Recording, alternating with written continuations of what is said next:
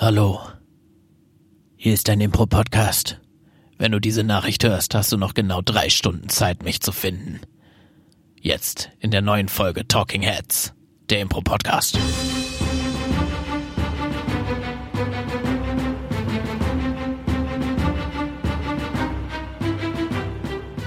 An meiner Seite Claudia Behlendorf. Hallo. Schön, dass du da bist mit deinem ähm, Feinripp-Unterhemd, was schon verschwitzt und verblutet ist. Ja, ich hangel mich gerade mal hier noch rüber, balanciere über dieses schmale Fenster Sims und muss mich leider aus dem vierten Stock stürzen, aber zum Glück steht unten ein Laster voll mit Bettdecken, auf dem ich äh, landen kann. Oder vielleicht ist es auch eine Mülltonne mit ähm, schmierigen Abfällen oder so. Ja.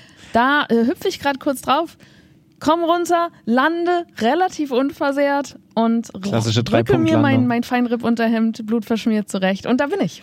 Kurze Frage. Das Fenster-Sims? Der? Ich würde schon der Sims sagen, oder? Also ich will mich jetzt nicht in grammatikalische Feinheiten Aber ver... das Sams. Ja, aber das ist ja was komplett anderes. Das ist ja lächerlich jetzt.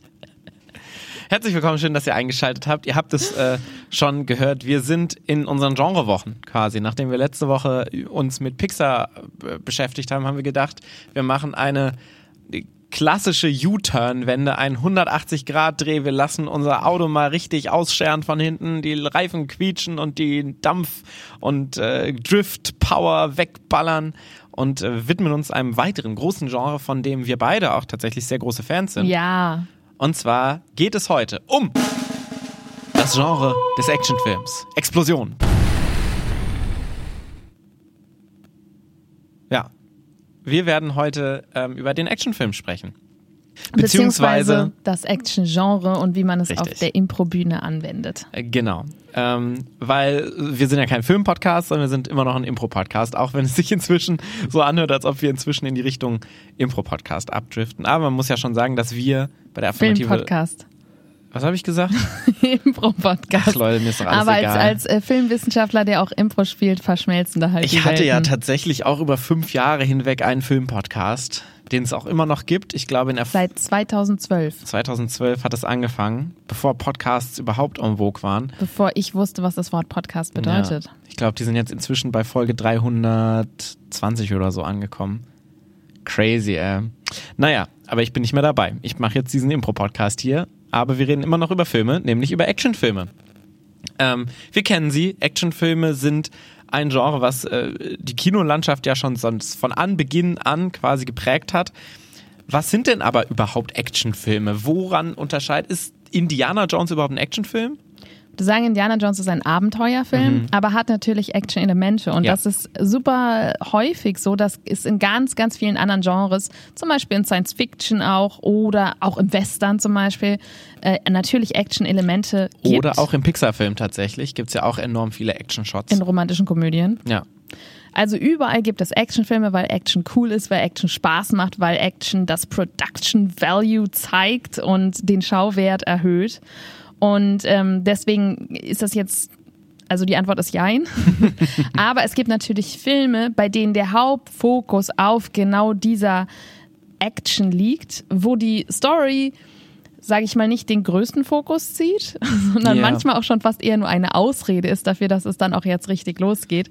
Und ähm, das ist schon ein eigenes Genre, aber natürlich haben andere Filmgenre auch Anteile von Action. Ja, ich glaube, man muss da, so wie du es gerade schon letztendlich unterschieden hast, zwischen dem Action-Genre als erzählerisches Genre unterscheiden und Action als Tool, als Werkzeug, was du einsetzen kannst. Beides ist toll. Beides ist toll ähm, und eignet sich natürlich beides auch super für die Improbühne, weil zum einen hast du die Action-Werkzeuge, die du super benutzen kannst, um eine Show mehr Körperlichkeit, mehr Energie zu verleihen.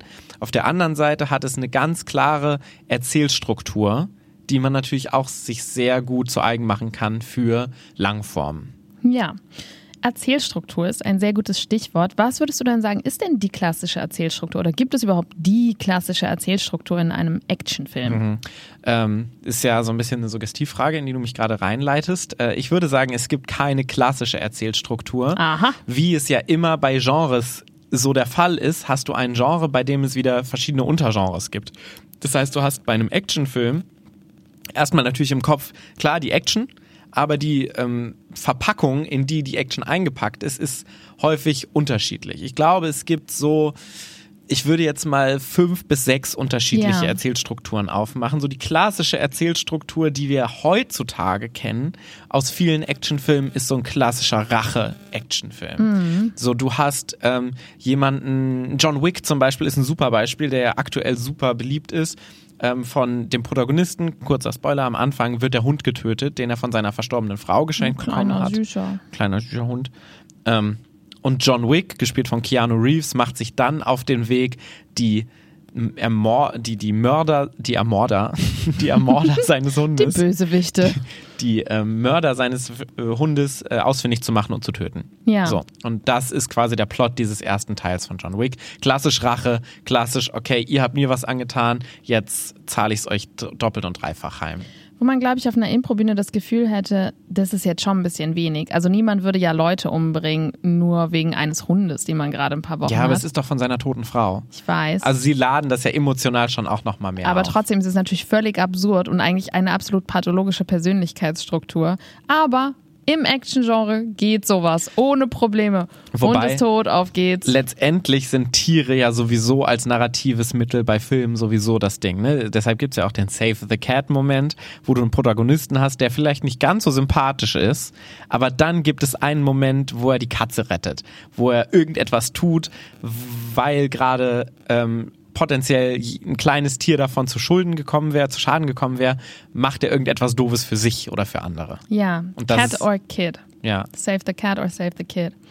Ähm, auch ein anderes Beispiel dafür ist Kill Bill. Ja. wo es immerhin darum geht, dass sie von ihren ihr sehr nahestehenden und auch ihrem Lebenspartner, ähm, von ihrer Gang quasi, komplett verraten wird. Ähm, nahtodmäßig, also eigentlich getötet, aber sie, sie überlebt so in so einem Koma. Verliert sie nicht auch ihr, ihr- ungeborenes Kind? Ihr ungeborenes Kind ihr entrissen wird. Ja. Das ist dann ein bisschen nachvollziehbarer, Ja. finde ich, dass man da so richtig wütend wird. Aber der Plot ist wirklich das, woran du hängst, das, wofür es sich lohnt zu kämpfen, das wird dir genommen unwiderruflich und dafür möchtest du Vergeltung und dann packst du deine Sachen los und dann beginnt die Action. Und mit Action meinen wir eben Waffen, Kämpfe, Verfolgungsjagden, ähm, spektakuläre Explosionen und so weiter. Nur, dass Genau. wir das einmal noch mal ausgesprochen haben, was die Action ist. Ja. Ja, Ähm, ähm, anderer klassischer Plot ist Rettung. Genau, das ist letztendlich quasi genau das gleiche wie Rache. Nur, dass es noch was zu gewinnen gibt. Genau, dass die Person noch lebt und dass es noch ein Ziel gibt, für das ähm, es sich zu kämpfen lohnt. Würde jetzt Mulan singen. Ähm, Och, mach das doch. ja, aber es ist letzt, quasi letztendlich das gleiche, nur dass es sich nicht so ganz ähm, sinnlos anfühlt. Ja, total. Klassischer Film ist da zum Beispiel Taken, die drei, oder die, vor allen Dingen der erste Film, Taken, zu Deutsch 96 Hours mit Liam Neeson, Liam Neeson. Ich liebe es immer, wenn englische Filme ins Deutsche übersetzt werden und Ja. dann einen anderen englischen Titel bekommen. Ja, ist richtig. Aber 96 Hours, da weißt du zumindest, was, was Sache ist. Bei Taken weißt du auch nicht, ob das jetzt vielleicht ein Prügelspiel aus den 90ern oder 80ern ist.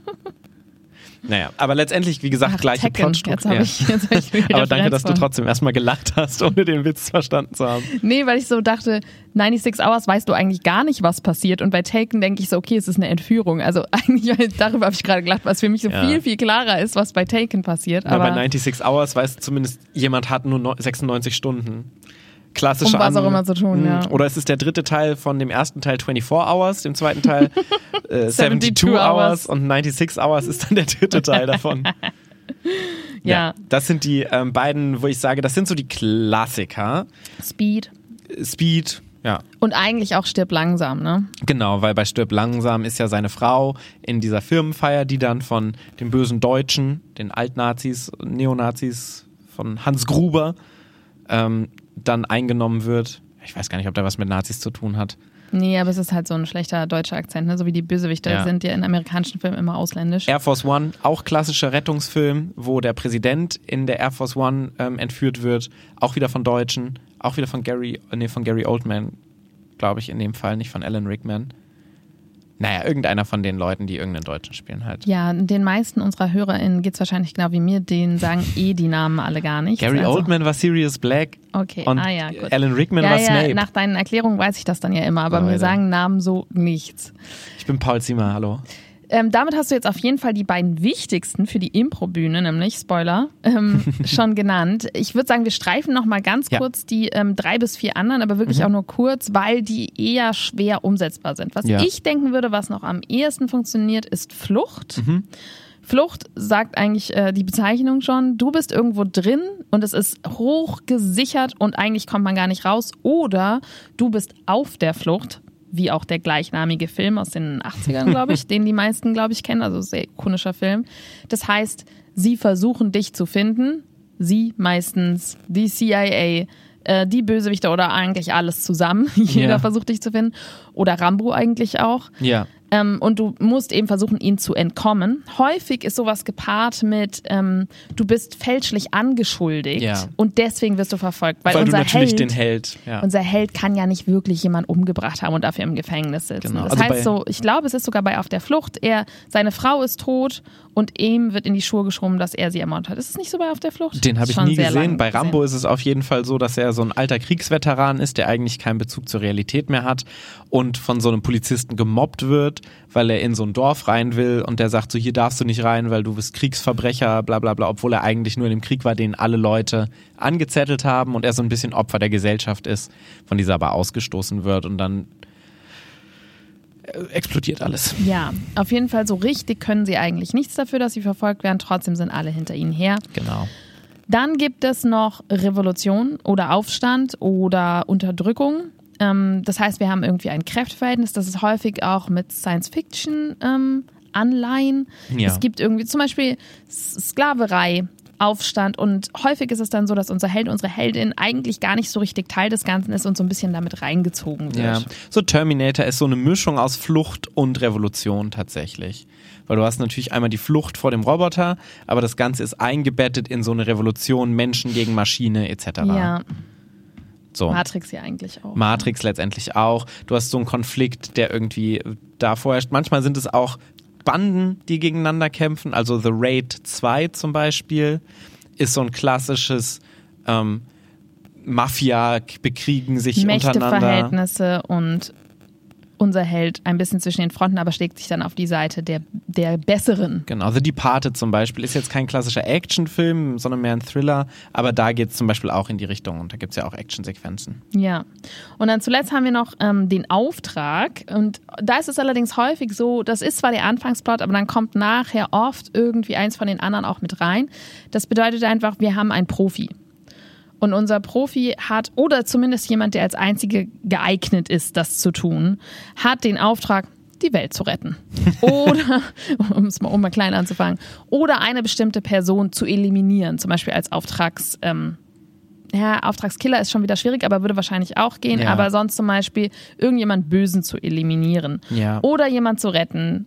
Oder tatsächlich auch eine Mischung, wirst reingezogen. The Transporter zum Beispiel mit Jason Statham, der so einer der Action, also ne, einer klassischer Action-Schauspieler, glatze, muskulös, ähm, der bei The Transporter einfach Dinge transportiert von A nach B in seinem Auto und irgendwann in seinem Kofferraum nachschaut, wo er sonst nie nachschaut und merkt, da ist ein Mensch drin, den ich transportiere. Und dann gerät er auch wieder in so ein mafiöses Ding und muss dann die Person retten, etc. Total.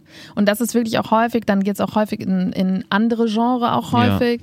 Zum Beispiel auch Film Noir gibt es auch viel Action dabei. So. Genau. Eine Unterkategorie, die wir noch nicht angesprochen haben, die wir aber nochmal explizit woanders gut ansprechen können, weil sie nochmal so ein ganz eigenes großes Genre ist, ist Heist Movie. Ähm, also Einbruchfilme, die quasi genau das Eine Gaunerkomödie. eine Gaunerkomödie, die quasi so ein bisschen das Gegenteil ist von Flucht. Du, du willst nicht raus, sondern du willst rein, wie Mission Impossible oder so, was ja auch ein Actionfilm ist. Aber der ist nochmal so in einem ganz eigenen großen Spektrum drin. Deshalb aber nur kurz angerissen an dieser Stelle. Heistfilme, Einbruchsfilme. Action geht ja häufig einher mit viel, ähm, mit einer großen Materialschlacht. Also wir haben schon Production Value angesprochen. Ja. Also es, es knallt, es gibt Stuntmänner und Frauen, es gibt große Menschenmassen und so weiter. Und das macht viele von diesen Erzählstrukturen, die wir euch gerade hier so mit ganz viel Name-Dropping auf den Tisch gehauen haben. Entschuldigung.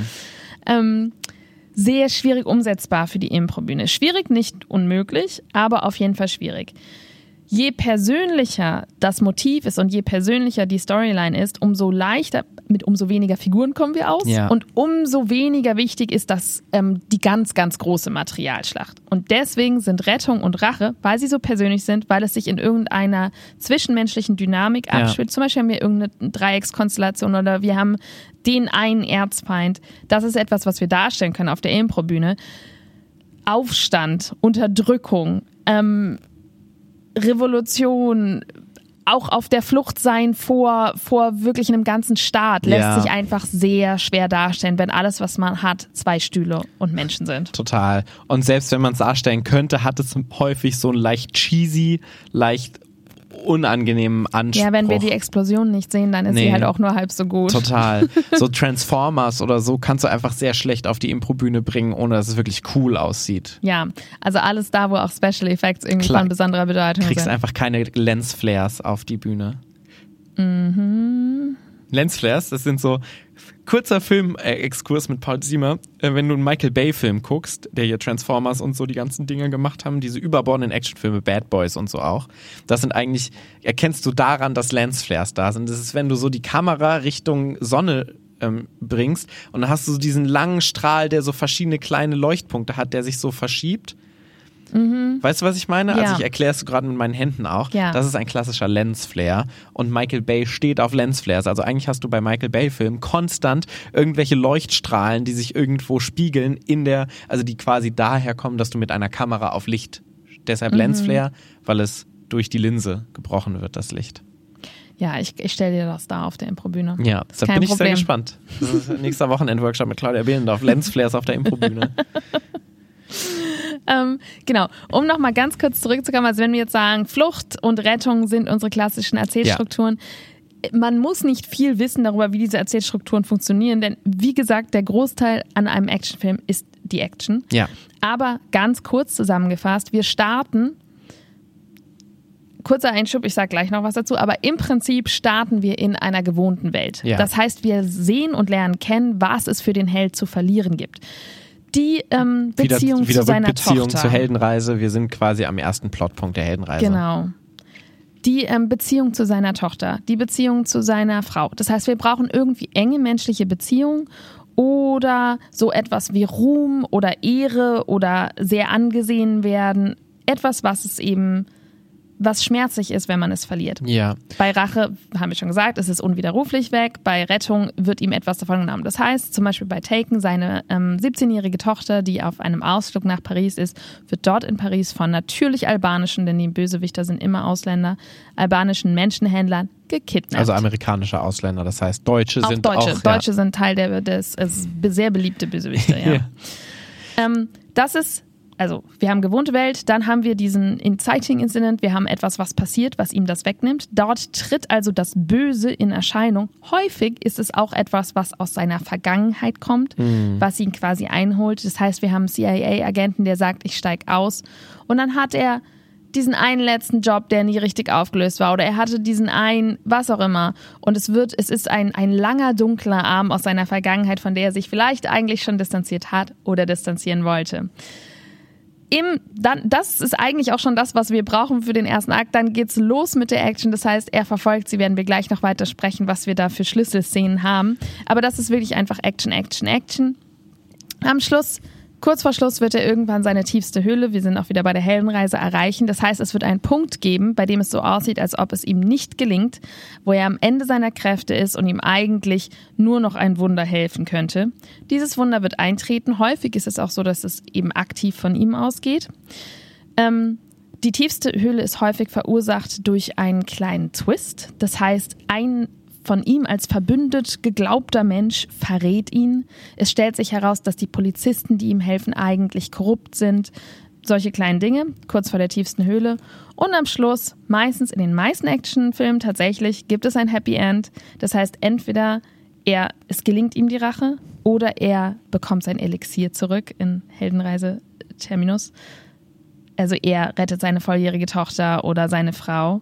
Und am Schluss sehen wir noch einmal kurz, dass er etwas gelernt hat, dass sich irgendetwas verändert hat in seiner Beziehung. Zum Beispiel ist seine Prioritätensetzung jetzt vielleicht endgültig so, dass er mehr Zeit mit seiner Tochter verbringt. Das nur ganz kurz zum Abriss der klassischen Erzählstruktur. Vielen Dank die, wie für Ihre gesagt, gar nicht so Aufmerksamkeit. umfangreich ist. Vielen Dank für Ihre Aufmerksamkeit. Gibt es noch Fragen zu Claudia Behlendorfs Impulsreferat zum Thema Actionfilm-Narration? Ich habe eine.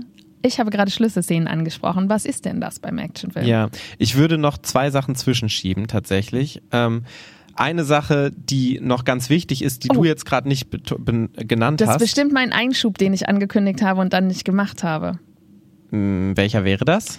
Ich habe ja gesagt, wir starten mit der gewohnten Welt Ja. und das stimmt auch. Allerdings machen wir dem Zuschauer, der Zuschauerin meist ganz am Anfang schon mal klar, dass wir uns im Action-Genre befinden. Ja. Und das heißt, wir haben so eine kleine Mini-Action am Anfang. Häufig ist das sogar die allererste Szene.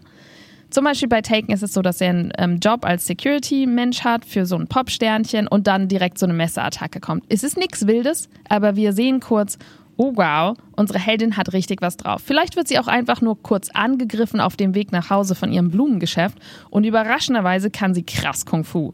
Also Ja. das heißt, wir sehen am Anfang schon mal so eine ganz kurze Actionsequenz, bisschen Foreshadowing auf das, was dann noch kommt. Das war mein Einschub jetzt, Paul Ziemer. Äh, Eine Sache, die du so ein bisschen angerissen hast, die ich noch wichtig finde, ist der Protagonist an sich. Wer ist der Protagonist? Mm, Das stimmt. ähm, die ja für diese ganze Narration, du hast gerade so beide erwähnt, denn es gibt zwei verschiedene Arten von Protagonisten. Ja. Das eine, was aktuell super populär ist bei Taken, bei John Wick, das sind alles diese altgedienten Menschen, die schon mal irgendwas in die Richtung gemacht haben. Das heißt, die waren Bodyguards, die waren Serial, äh, nicht Serial Killers, die waren äh, CIA-Agenten. äh, CIA-Agenten oder waren Auftragskiller, Polizisten, Polizisten. Feuerwehrmänner. Das heißt, Leute, die schon mal irgendwas mit Action gemacht haben, die aber gesagt haben, so dieses klassische, ich bin zu alt für den Job. Mhm. Die haben aufgehört, wollen jetzt ein normales, geregeltes, entspanntes Leben und dann holt sie die Vergangenheit ein. Ja. Das ist der eine Poliz äh, Polizist, das ist der eine Protagonist, der so ein bisschen älter schon ist. Ja. Auf der anderen Seite steht der junge, ambitionierte Protagonist oder Mhm. Protagonistin. Ähm,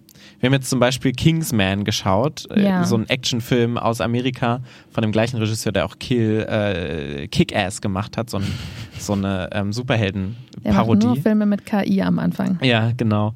Aber da hast du Aber ja so ein, Kill Bill ist nicht von ihm. Nee, da hast du so einen sehr jungen ähm, Dude, der so aus dem englischen Ghetto kommt letztendlich. So ein Underdog. So ein Underdog, der aber enorm schlau ist und du siehst ihm am Anfang auch, dass er gut mit Autos umgehen kann und so. Aber der hat so ein unausgeschöpftes Potenzial. Ja. Und dieses Potenzial ruft er dann im Film ab und wird krasser Ficker. ja. So. Das sind die beiden Protagonisten, die du hast. Das eine ist so das Wunderkind und das andere ist der Altgediente. Das sind Ja. die beiden typischen Protagonisten. Bei beiden ist es wichtig, das ist ja, was du angesprochen hast, dass eine emotionale Fallhöhe da ist. Das heißt, er hat was zu verlieren oder er will was Rech äh, Rache haben. Und ich glaube, es gibt noch einen Unterschied vom Tonus, vom Ende her, dass du da, wo die Person ähm, rettet, hast du ein Happy End. Bei der Rache hast du auch in Anführungsstrichen ein Happy End, aber meistens ist die Message bei Rachefilmen am Ende, Rache lohnt sich nicht. Das heißt, die Person ist irgendwie trotzdem trist und es hat so ein viel depressiveres Ende als so eine Rettung. Am Ende vom Rachefilm bist du meistens, okay, ich habe jetzt meine Rache, ich habe meine Befriedigung, aber irgendwie ist trotzdem alles in Trümmern um mich rum. Oder du kombinierst am Schluss nochmal ganz kurz Rache mit Rettung, so wie bei Kill Bill. Ja, genau. Aber häufig ist Rache so dieses, okay, und jetzt Ja. stehst du da, schaust auf die Verwüstung zurück, die du hinterlassen Ja. hast und dein leeres Nichts, vor dem du stehst. Ja, das stimmt. Du böser Mensch. Ja. Ja, super. Vielen Dank für diese sehr wichtigen Worte zur Protagonistin, weil das ist ja auch wichtig für uns, wenn wir diese Figur spielen. Ne? Zu wissen, wen spiele ich denn da Genau. jetzt. Absolut. Dann wenden wir uns doch jetzt mal den, ähm, also wenn wir jetzt sagen, gut, wir, wir spielen jetzt eine Show und wir haben jetzt zum Beispiel im Kopf, wir spielen so eine Halblangform. Ja. Ne? Irgendwie so 25 Minuten, 30 Minuten Action-Genre, da haben wir jetzt schon mal einen ziemlich guten Fahrplan, grob, durch die Plotstruktur für was passiert da strukturell und erzählerisch. Und wir haben, wissen jetzt auch, was wir für eine Figur haben. Aber wenn wir jetzt sagen, okay, der Hauptteil ist der zweite Akt mit der Action, was heißt denn das auf der Impro-Bühne? Oder überhaupt, was heißt denn das auch im Film?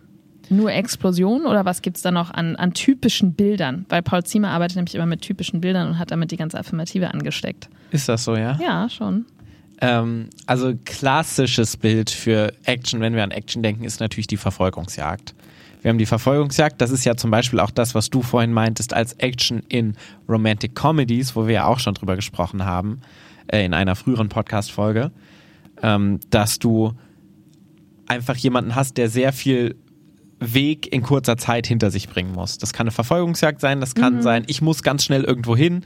Das heißt, äh, du hast Leute, die mit Autos fahren, du hast Leute. Und das Schöne bei einer Verfolgungsjagd ist natürlich, du kannst dich enorm vielen ähm, Vehikeln Transportmitteln zum Beispiel. Du ja. kannst genau die dir zunutze machen. Du kannst in einem ähm, Flugzeug eine Verfolgungsjagd haben. Du kannst in einem ähm, Fallschirm Verfolgungsjagd machen. Auf in einem Pferd. Boot. Auf Inline-Skatern. Skier sind super actiontypisch auf auch. Auf Ice-Skates. Auf fahrenden Zügen. Pferde, hast du gerade schon Pferde ich gesagt? Ich habe schon Pferde gesagt, aber es gibt auch Maultiere oder Skateboards. Also Mulis zum Beispiel. ja. Ja. Aber das kannst du halt improtechnisch super schön darstellen, weil du da auch schon ein Game drin haben kannst. Das heißt, du Mhm. kannst auch die m, Verkehrsmittel oder die Vehikel wechseln in der Verfolgungsjagd.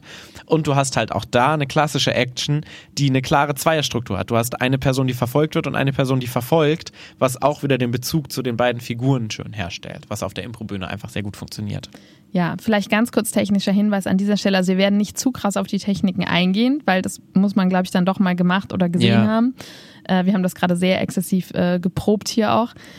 Aber grundsätzlich sind all diese Verfolgungsjagden auf der Stelle. Ja. Also ihr werdet nicht, also könnt ihr auch machen, aber das hat dann eher einen komischen Effekt, wenn ihr wild von links nach rechts auf dieser Bühne rumrennt Ja. oder durch den Zuschauerraum. Also frontal zum Publikum. Es ist so dieses klassische Hollywood-Ding, wo du in einem Auto sitzt, hinter dir ist so eine Leinwand und die Leinwand bewegt sich. Und so sieht es so aus, als ob du dich bewegen würdest. Ja. Das heißt, du hast zwei Leute, die auf der Stelle rennen und um sie herum rennen alle immer hin, nach hinten quasi.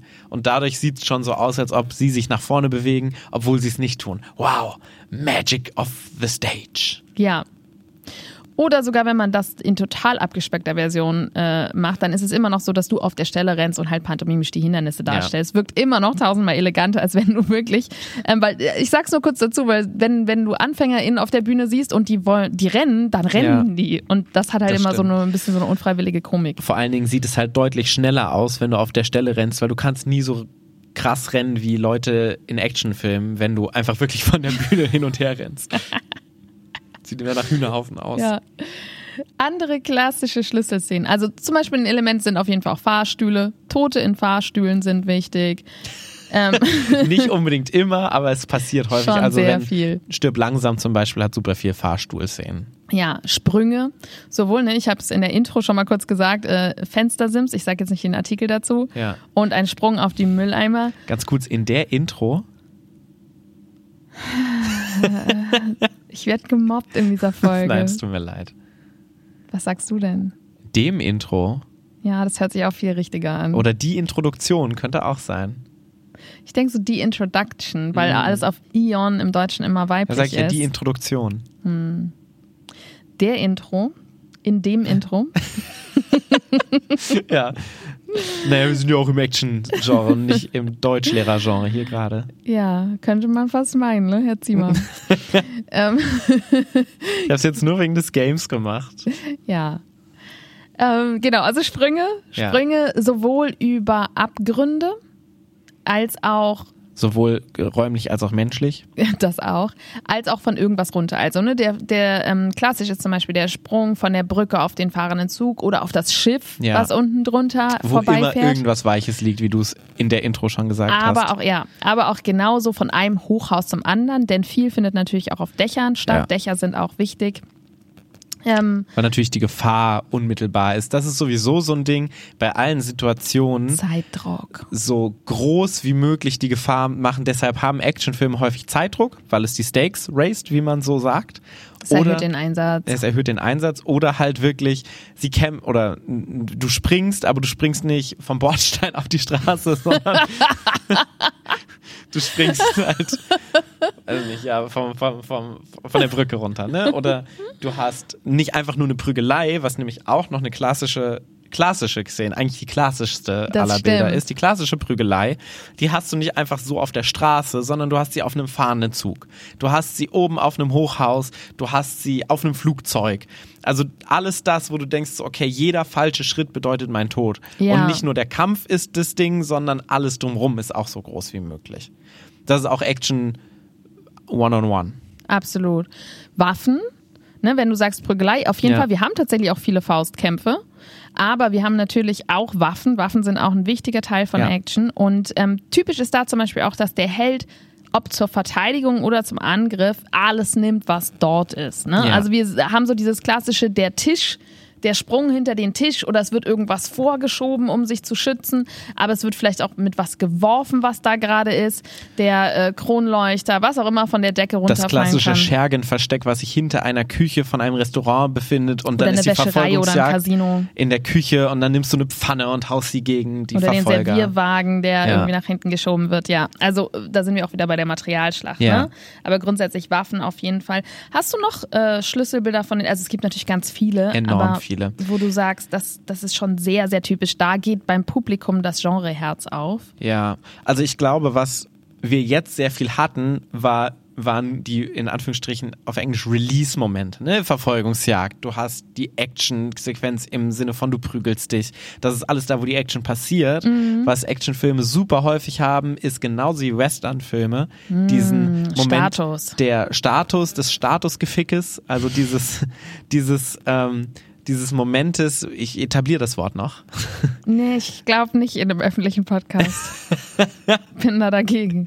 diesen Moment, wo so der Actionheld irgendwie in den Raum läuft mit den Schergen, die ihn alle anschauen. Dann setzt er sich dahin, dann gucken die alle und irgendwann Rauchen, genau. spielen Karten. Und irgendwann versucht der erste Scherge den Actionheld anzugreifen und dann wehrt er das einfach ab und dann sind so sechs Leute, die auf ihn draufballern und er wehrt alle ab. Also Ja. diesen Moment der Spannung, die sich aufbaut, weil gerade nichts passiert. Das ist gerade was, was wir beim Improvisieren von Action super viel vergessen, weil wir immer das Gefühl haben, okay, jetzt muss das passieren, jetzt muss das passieren. So Stimmt. Materialschlacht, Materialschlacht, Materialschlacht. Aber sowas ist total nice, um so eine Abwechslung in Action noch reinzubringen. Total. Und das ist tatsächlich auch ein Moment. Wir haben ja, ähm, da sind wir jetzt auch gerade kurz bei den Fallstricken. Ähm, wenn wir anfangen, Action zu spielen, dann haben wir meistens genau die Stimme, die du in der, die das Intro Ja. hattest. Nämlich, mein Name ist John und ich bin der härteste Hund hier in der Hütte. Und ähm, Wow, das klingt cool. genau, aber das ist halt häufig auch die Reaktion beim Publikum, weil das können wir eigentlich nicht ernst nehmen. Ja. So cool, so krass sind wir nicht. Es ist sehr schwierig, das zu spielen.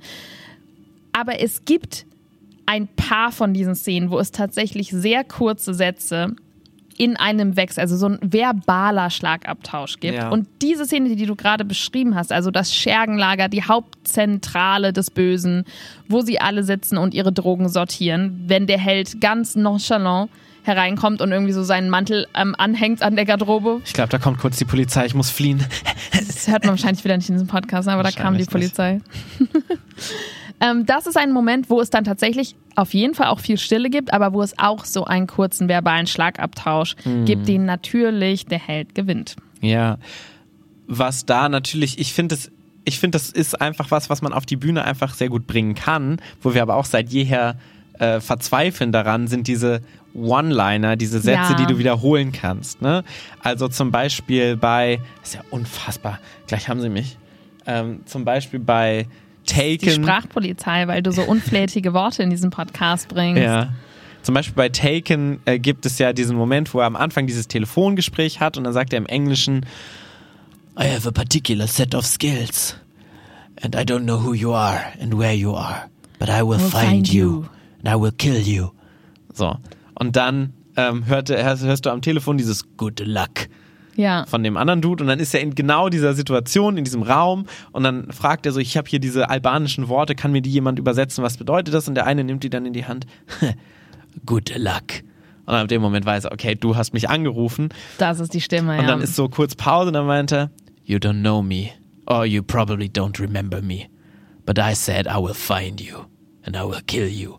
So, und dieses Wiederholung ist halt so plump, aber es- es befriedigt einen so krass. Absolut. Und wenn man das hinbekommt, improvisiert, dann hat es auf jeden Fall einen super geskripteten Anstrich. Weil ja. es ist halt narrativ total simpel. Du sagst irgendwas am Anfang und sagst das Gleiche am Ende und du hast das Gefühl, boah, krass, geil, Ja. geschlossen. Das Problem ist, was wir auf der Improbühne immer haben, ist genau das gleiche Problem wie mit Namen. Man muss sich dran erinnern, was man gesagt Ja. hat. und es ist dann einfach nicht Aber mehr so ganz, cool. ganz manchmal kriegt man es hin und dann ist es echt grandios. Und ich habe gesagt, dass, ah, nee, Moment, ähm, ich wollte, Ah, es war so Ah, ähnlich. Dings Wie war's hier. denn nochmal? Wie war's denn Ähm. nochmal? Moment, ich hab's mir aufgeschrieben am Ja. Anfang. Ja. Ja. nicht mehr ganz so cool. oder so eine so klassische Situation, ne? Vin Diesel hat so jemanden von den Bösewichten, der meint, ach, das Rauchen würde ich irgendwann umbringen. Eine Stunde später, anderthalb Stunden später, sie sind im dunklen Raum, aber er sieht in der Hint, im Hinten irgendwas glimmen. Und das ist so der alte Stängel von dem. Und deshalb findet er ihn und meint, ich hab dir gesagt, das Rauchen wird dich irgendwann umbringen. Und dann tötet er ihn. Ja. Was daran natürlich, wenn man es hinkriegt, sehr nice ist, ist, dass wir dazu keine Materialschlacht brauchen, um Ja. das auf die Improbühne zu bekommen. Wir haben tatsächlich ein bisschen gearbeitet an der Umsetzung von, ja, von all diesen Schlüsselszenen. Gibt, äh, wir haben eine lange Liste. Ja. ähm, wie man das im Impro darstellen kann. Bei manchen Sachen bin ich auch bis heute noch nicht schlauer, also gerne auch ähm, an podcast.deaffirmative.de, wenn ihr noch weitere Umsetzungstipps habt. Aber was wir zum Beispiel jetzt am Wochenende rausgefunden haben, was eine Möglichkeit ist, um eine weitere klassische Action-Schlüsselszene, nämlich das sich durch Menschenmassen quetschen auf einem sehr bevölkerten Platz, zum Beispiel so etwas wie ein orientalischer Markt. Ne? Unser Held sucht jemand, oder wird verfolgt, eins von beiden, aber meistens ist es eher so, dass er sucht, weil er ja aktiv ist. Orientalischer Markt natürlich, weil die Bösewichte auch Ausländer sind wieder. Ja, auf jeden Fall. Und er ist CIA-Agent im arabischen Raum. Und er muss dadurch, aber alles ist voller Menschen und Tiere und Wagen, die rumgeschoben werden. Und er versucht über diese Köpfe zu schauen und es gelingt ihm nicht. Auf der Improbühne haben wir keine Menschenmassen. Jetzt am Wochenende damit experimentiert und ich muss sagen, es hat großartig geklappt, dass wir nur den Protagonisten, wir haben es am Anfang nochmal versucht, so, okay, wir packen einfach fünf, sechs Leute auf die Bühne, hat einen lächerlichen Effekt, funktioniert nicht.